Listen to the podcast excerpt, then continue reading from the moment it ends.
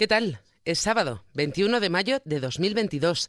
En este podcast repasamos los asuntos más destacados de los servicios informativos de XFM. XFM Noticias con Carmen Desmonts.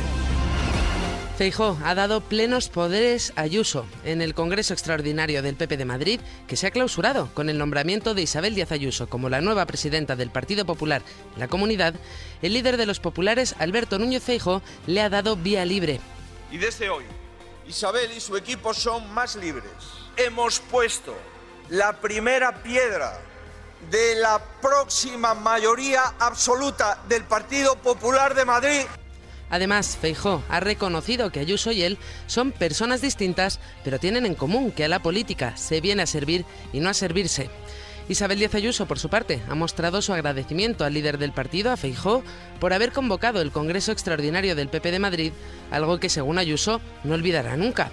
Además, la ya líder del PP de Madrid ha hablado de las próximas elecciones generales. Cuando será tu momento y tendrás a este equipo de tabernarios, a estos españoles con ganas, a tu entera disposición. Ayuso también ha hablado de su relación con Madrid, que dice es su pasión eterna.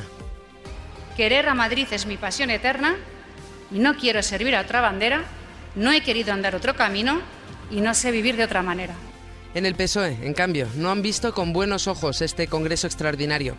Así, la vicesecretaria general del PSOE, Adriana Lastra, ha considerado que el Partido Popular que lidera Alberto Núñez Feijo exalta la corrupción y alaba la deshonestidad, y es que para la número dos de los socialistas lo que se ha visto en el Congreso de los Populares madrileños ha sido el mayor homenaje a la corrupción que se recuerda. Ese es el nuevo Partido Popular de Feijó, el que ya no solo no niega la corrupción, sino que prepara congresos en los que se exalta la corrupción, se alaba la deshonestidad y se presenta como modelo. Adriana Lastra también ha hablado de la visita del rey emérito Juan Carlos.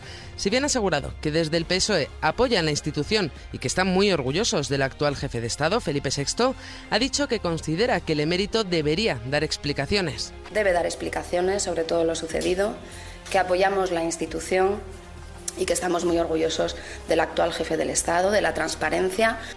En la misma línea ha hablado Miquel Iceta, el ministro de Cultura y Deporte. En una entrevista también ha reclamado que Juan Carlos I dé explicaciones. A mí lo que me incomoda es que, lo que me incomoda es que no se den las explicaciones que la ciudadanía merece por su especial responsabilidad y cuando pasan las cosas como las que han pasado, lo normal es que dé explicaciones. Más vehemente se ha mostrado a Alberto Garzón, ministro de Consumo. Así se ha referido al emérito llamándole delincuente acreditado y ladrón. Ante lo que estamos es ante la expresión más clara de la impunidad con la que se ha trabajado desde la Casa Real y desde la Jefatura del Estado. Toda España sabe que esa persona es un ladrón. Además, ha dicho que lo que está pasando es una expresión clara de la impunidad con la que ha venido actuando la Casa Real.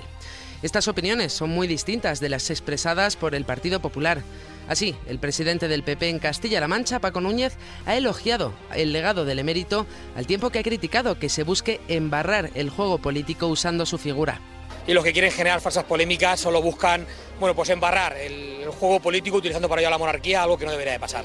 Dejamos este asunto para hablar de la viruela del mono, y es que los contagiados tendrán que aislarse. Así se determina en el protocolo acordado por el Ministerio de Sanidad y las comunidades, que incluye también el uso de la mascarilla y que reduzcan sus contactos al máximo. En España se han dado ya al menos 30 casos confirmados por prueba PCR, todos en la Comunidad de Madrid y vinculados a una sauna de la ciudad. A nivel mundial, la OMS ha confirmado más de 80 casos. Mientras tanto, el director del Centro de Coordinación de Alertas y Emergencias Sanitarias, Fernando Simón, ha manifestado que la viruela del mono no es una de las enfermedades que tiene una transmisión importante entre humanos. Eso sí, ha admitido que la transmisión de la viruela del mono entre humanos ha sido más alta de lo esperado. La amplitud no se valora únicamente por el número de casos.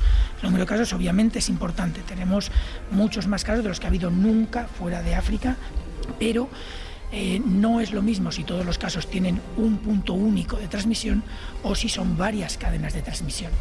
Nos vamos a Ucrania. Tras clamar victoria en Mariupol, las tropas rusas continúan con la ofensiva para hacerse con toda la región de Lugansk, en el este del país.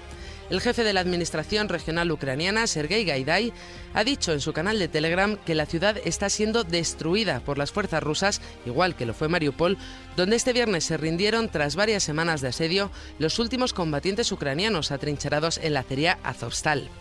Por otro lado, Zelensky no ve más alternativa que la incorporación de Ucrania a la Unión Europea. El presidente de Ucrania, Volodymyr Zelensky, ha declarado que cualquier otra opción frente a la incorporación de Ucrania a la Unión Europea supondría una concesión hacia Rusia. Responde así al proyecto de Comunidad Política Europea propuesto por su homólogo francés, Emmanuel Macron.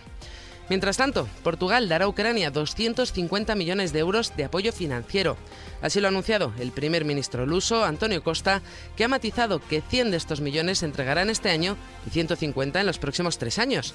Costa, que se encuentra de visita oficial en Kiev, ha explicado que esta cantidad irá destinada a las necesidades financieras del presupuesto ucraniano. Más cosas, el mundo camina a un ritmo acelerado hacia la pérdida de biodiversidad. Un millón de especies animales y vegetales se encuentran en peligro de extinción, mientras los ecosistemas siguen deteriorándose a ritmo acelerado por la actividad humana. Así lo ha alertado la ONU con motivo del Día Internacional de la Diversidad Biológica que se celebra este domingo. Y terminamos hablando de Britney Spears.